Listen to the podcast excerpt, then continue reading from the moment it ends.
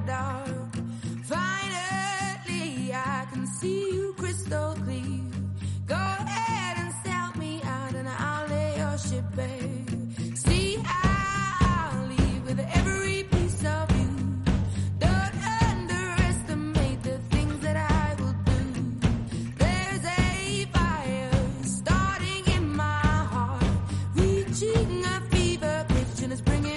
the dark. Capital, la Bolsa y la Vida, con Luis Vicente Muñoz.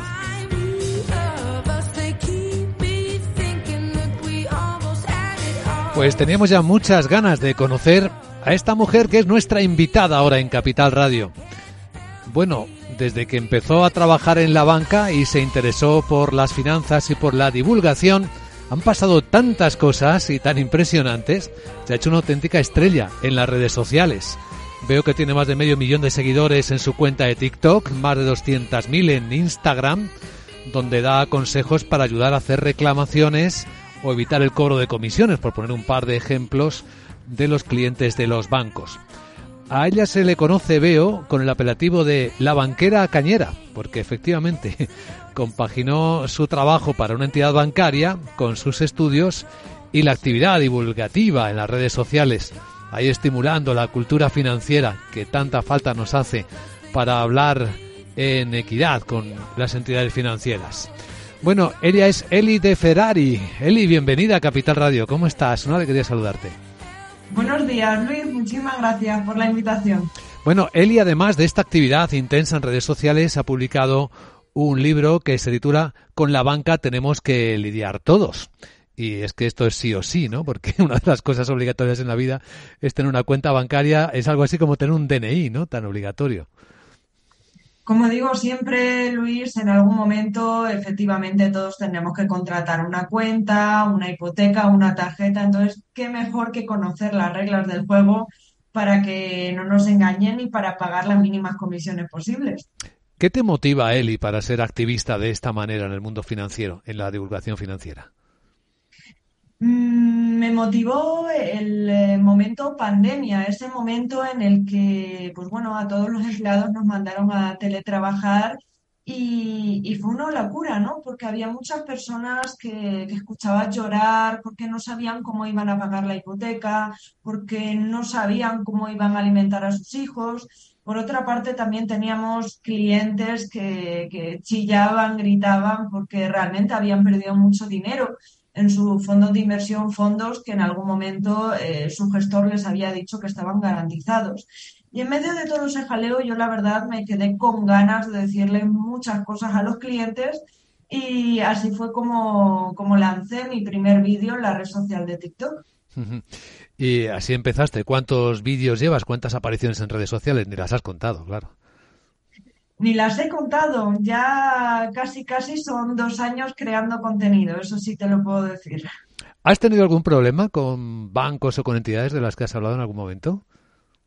Pues eh, a través de las redes sociales sí que es verdad que en algún momento me ha contactado alguna entidad bancaria, pues para decirme que no diera difusión a, a cierta noticia o cierto artículo, que personalmente me ha dado bastante igual porque es información pública y es información que la gente tiene derecho a conocer y a estar advertido. ¿Qué tipo de cosas crees que son sensibles ahora mismo para los bancos españoles? Pues eh, en general sí que te puedo decir, Luis, que,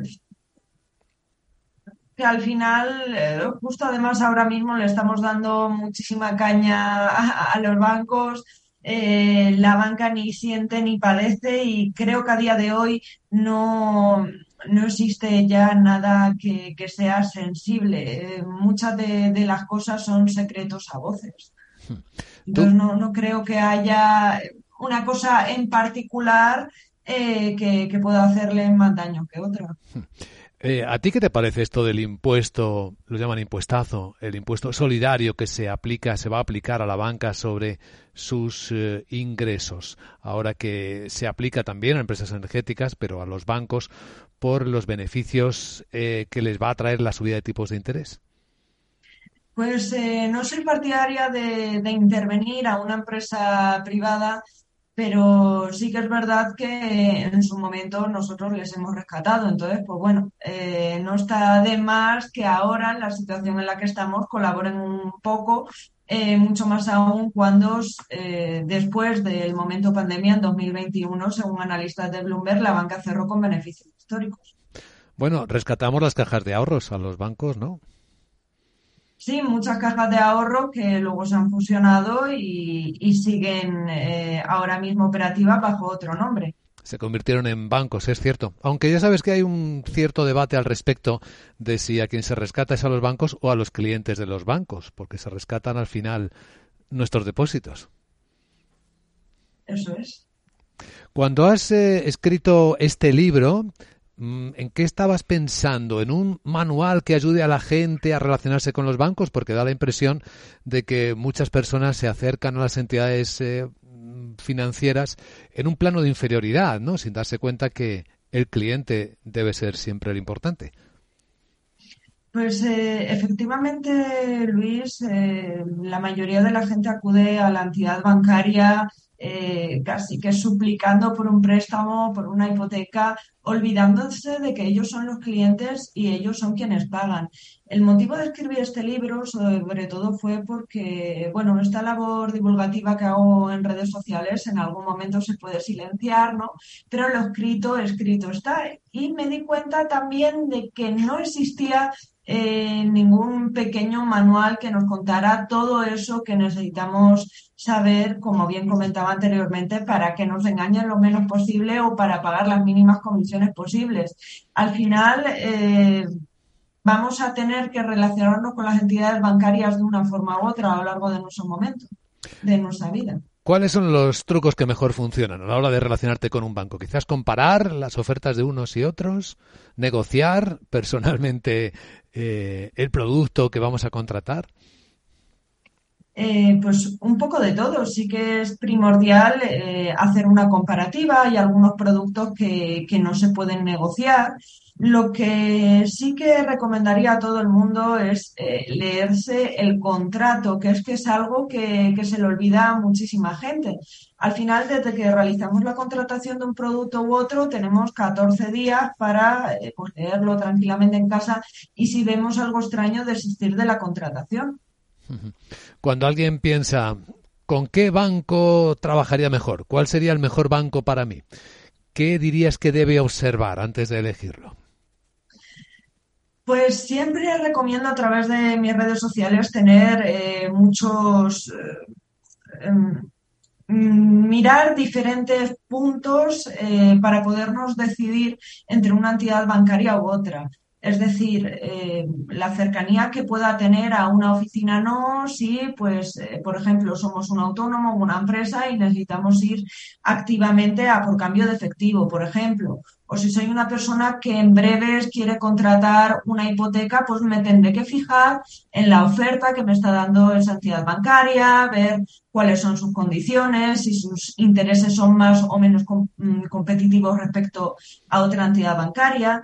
Si igual soy una persona que no tengo una estabilidad laboral, pues me tendría que fijar en si es una entidad bancaria que tenga una cuenta libre de comisiones y requisitos, como es la cuenta online, o si es una entidad bancaria que siempre me va a pedir eh, tener una nómina de, de, una cantidad mínima para no cobrarme comisiones e intereses. En definitiva, dependiendo de la situación personal de cada persona, pues son diferentes puntos en eh, los que tendríamos que fijarnos. Eli, ¿qué percepción tienes de cómo tratan los bancos a sus clientes cuando reclaman? ¿Les atienden bien? ¿Les atienden rápido? ¿Es, son eficientes en las respuestas. Hay muchos casos en los que no son suficientes y hay que recurrir a una autoridad mayor. Pues es eh, un tema estrella, Luis, y la mayoría de entidades bancarias mangonean a los clientes a la hora de presentar una reclamación. Te puedo decir que he visto de todo, he visto desde pues, clientes que han ido a la oficina y el, gestor en, cuestión ha roto la reclamación y la ha tirado a la basura, otros que intentan poner una reclamación telefónica y se pegan meses peleándose con el gestor en cuestión porque no le dan una solución a su problema. Al final lo más efectivo eh, para asegurarnos de que nuestra reclamación llega donde tiene que llegar es presentarla por escrito. Eh, se puede hacer a través de correo electrónico, correo postal, todos estos datos siempre suelen estar en la página web de la entidad bancaria. Y además deben darnos un acuse de recibo, tiene que quedar constancia de que hemos presentado esa reclamación, ya que si la entidad no nos da la respuesta en el plazo establecido, vamos a poder eh, acudir a reclamar al Banco de España. ¿No ha mejorado esto en los últimos años con las nuevas directivas europeas? Mm, como empleada que he sido hasta hace poco de una entidad bancaria, Luis, y también como creadora de contenido, que con casi un millón de personas te puedo asegurar que me llega todo tipo de consultas, mis estadísticas apuntan a que no ha mejorado en absoluto. ¿Y ha mejorado la cultura financiera de los españoles por tu experiencia? Es decir, ¿hay más interés ya sobre las cosas que se pueden hacer y cómo se deben hacer?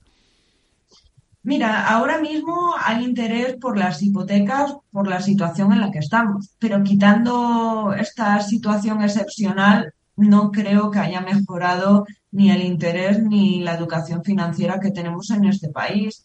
Eh, hay personas de 40, de 50 años, eh, no te estoy hablando de, de, chavales, ¿no? Que hay muchas veces que suponemos que cuanto más joven se es, menos se sabe pero las últimas generaciones sí que están espabilando más en este aspecto. Eh, las generaciones de, antes a día de hoy no conocen eh, muchos de ellos la diferencia entre una tarjeta de débito y una de crédito, no se preocupan por los intereses que están pagando en sus préstamos, en sus hipotecas. Y llega un momento en que, en que, oye, tienen que aprender a la fuerza cuando han entrado igual en un bucle de deuda que, que no ganan lo suficiente para hacer frente al, al pago de, todos sus préstamos. Cuando ya les ha costado, además de tiempo, perder dinero, seguramente. Pues Eli de Ferrari, gracias por esta conversación en Capital Radio, gracias por el trabajo que nos ayuda a entender cómo podemos mejorar nuestra relación con los bancos. Es útil, sobre todo. Muchas gracias, Eli. Un saludo cordial. Muchas gracias a ti. Hasta luego. Capital, la Bolsa y la Vida.